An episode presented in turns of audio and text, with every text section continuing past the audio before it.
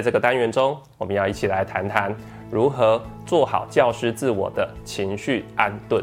当青少年的老师呢，最大的挑战就是青少年孩子常常会激怒我们，孩子反复无常，或者呢常常呢情绪呢时高时低，或者有一些挑衅的行为的时候，就很容易让我们在班级经营，或者呢在跟孩子互动辅导，或者在教学的现场，很容易让我们爆炸。那我们当我们情绪爆炸的时候，我们就很容易说出一些可能会伤害孩子，或者呢对我们班级经营教学上面一些不利的行为。那这样子呢，事实上我们就要学习回到我们自我身上，好好的安顿自我。所以在这个单元里，我要教你两个部分。第一个呢，是我们身心状态的觉察。那么在觉察之后，我们接下来我们再学习如何调整自己的情绪。我也会带给你三个三种自我安顿的途径。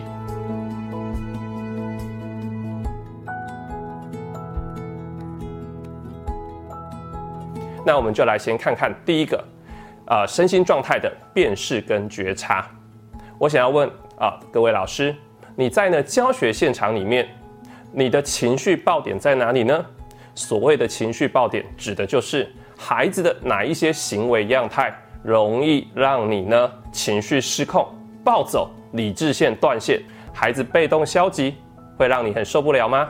还是呢懒惰拖延，还是呢放弃摆烂，或者你很受不了孩子说谎隐瞒，还是拒绝沟通？诶，很多老师呢都很受不了孩子哈，青少年不愿意沟通，不愿意表达。或者粗鲁无礼、目中无人。当这些呢情境发生的时候，你要先明白自己很容易被孩子踩到哪的底线是什么。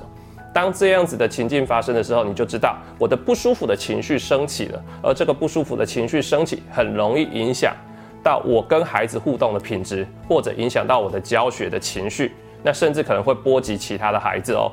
OK，所以我的情绪爆点是什么？这是第一个辨识哈。好，那第二个部分呢？第二个部分是当这个不舒服的情绪出来的时候，那这个情绪是什么呢？如果要用一个情绪的词汇来描述的话，会是什么？你会感觉到沮丧吗？你会感觉到无力吗？你会感觉到自责吗？内疚吗？伤心吗？失落吗？沮丧吗？无助吗？不安吗？困惑吗？迷惘吗？如果你可以把这份不舒服的情绪给辨识出来，用情绪词汇、用语言把它说出来，那这份感受它就不是一个模糊或抽象的感觉了，它已经可以被描述的、被标签出来了。所以呢，整个觉察的过程应该是你知道发生了什么事情，一个具体事件，例如说孩子对我讲话不礼貌这件事引发了我的愤怒，或者呢？我对这个孩子付出好多，可是呢，他作业仍然依然呢，一直缺交，一直拖延，而这件事让我感觉到灰心、沮丧，好或者无助。好，那这个就是一个完整的情绪的辨识。光能够觉察跟辨识自己的情绪，那么就是情绪安顿的第一步了。好，那对于情绪的觉察呢，我们还要再问自己三个问题了。第一个是情绪来源，你会问自己。什么让我呢不舒服？是发生什么事情让我不舒服？在教学现场上，孩子跟我发生了一些什么事情，让我觉得沮丧、难过？好，这是第一个情绪来源。那第二个呢，就是你的生理反应。而这份不舒服的感觉来的时候，我身体上哪一个地方会让我感觉到啊，可能紧紧的、闷闷的，呼吸不顺畅，心跳加速，肌肉紧绷，头痛，或者呢喘不过气来？这个就是生理反应。第三个部分呢，叫做应对策略。你会去想一想，通常在你心情不好或者沮丧或愤怒的时候，这时候你会立刻做些什么来帮助自己？好，帮助自己好一点。例如说，你可能会去深呼吸一下，你会去动一动，你会去喝杯水，你可能会离开现场。当然，我们也会去做一些事情哈，可能。可以有效的短暂的控制情绪，但是可能会造造成一些其他的后果，例如说去吃甜食，啊，例如说呢，可能呢骂人、凶人，或者呢去抽烟、喝酒，像这些呢，可能有可能短时间可以帮助自己控制情绪、安顿情绪，但是长久以来可能会造成其他的副作用，这就是我们需要小心的地方喽。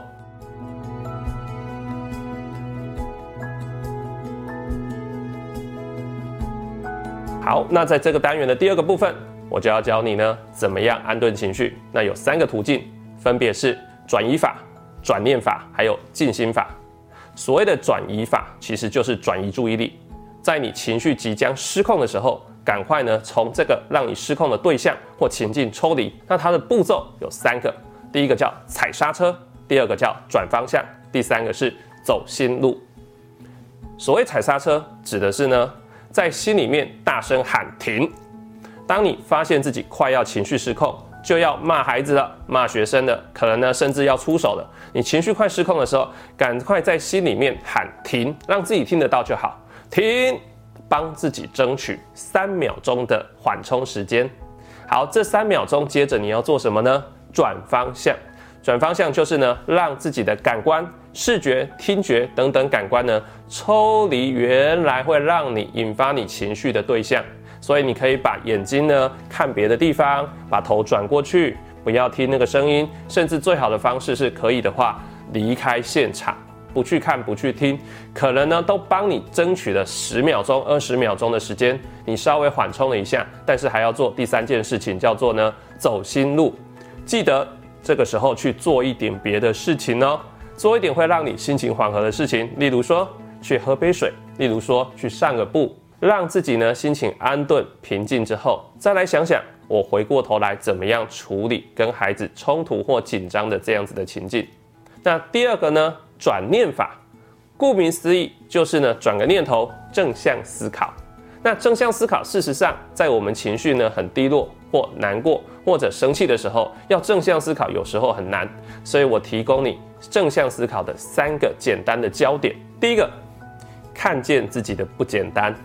例如说，你跟孩子即将要冲突，你看到孩子啊懒散啊敷衍啊，或者呢看到孩子呢对你怒目相向，于是你很想要出手骂人打人，你就要做出可能会伤害彼此关系的事情。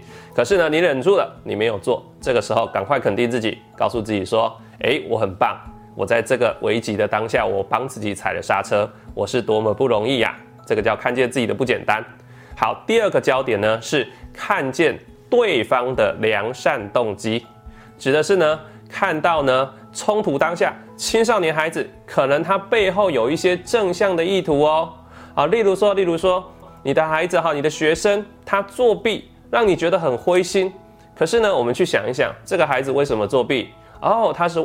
他是怕被爸爸妈妈骂，好怕被爸爸妈妈骂，这份担心就是他作弊的一个良善的动机。那我们可以去看到这个背后的良善动机，你就不会呢被他的这个偏差行为给惹怒了，因为这背后有一些良善的部分，值得我们去肯定或者去关怀。好，第三个部分是呢，我们要看到我们从这件事件中得到什么收获，这个也是一个正向思考的一个点哦。好，例如说啊，前一阵子疫情很严重，很多老师呢必须改变教学方式，从呢实体课程变成线上课程，不免呢这个转换令人啊怨声载道，好麻烦哦，而且有很多的不适应。可是呢，这个疫情的当下做这件事情，你有没有发现你的资讯能力变得很强啊？所以以后呢，你更能够用这些多元的教学的方式来给孩子更好的教学。那这个就是看到这个事件中的你的学习收获或成长。好，这是转念法的三个途径。那么接下来我要教你最后一个叫做静心法。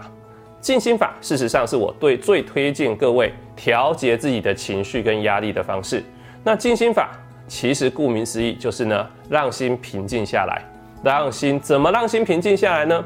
那最重要的是，你呢，当你觉得自己情绪高涨或很愤怒的时候，你要赶快找个地方坐下来啊，休息一下。然后呢，你可以闭上眼睛，将注意力放在你的呼吸的节奏上。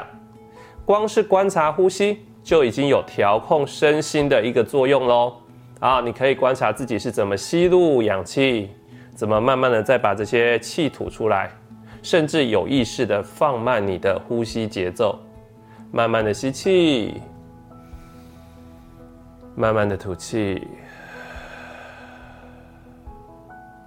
甚至在这个过程中，你也可以将你的注意力放到你身体的感受上。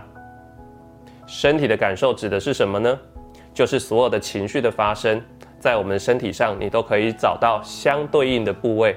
例如说，你会感觉到头闷闷胀胀的；当你委屈的时候，你会觉得好像呢气堵在喉咙卡住了，或者你会觉得胸口闷闷的、重重的，或肩颈呢很沉重、很酸、很紧绷，或者肚子胃肠你会觉得闷闷的啊，像这样子的一个生理感觉，就是呢我们的生理反应。好，那么我们现在就将注意力。放到，当情绪来的时候，你身体上的部位，这个身体上的部位就是情绪的能量，它呢卡在这个地方，你很需要透过去关注它，温柔的陪伴它，允许这份情绪同在，然后用这种方式去安抚你的情绪，慢慢让自己降温、平静下来、和缓下来。所以，情绪的安顿并不是要你赶走情绪，情绪的安顿最重要的是。让你去靠近自己的情绪，陪伴自己的情绪，透过这个方式呢，来了解自己啊，深度的和自己连接。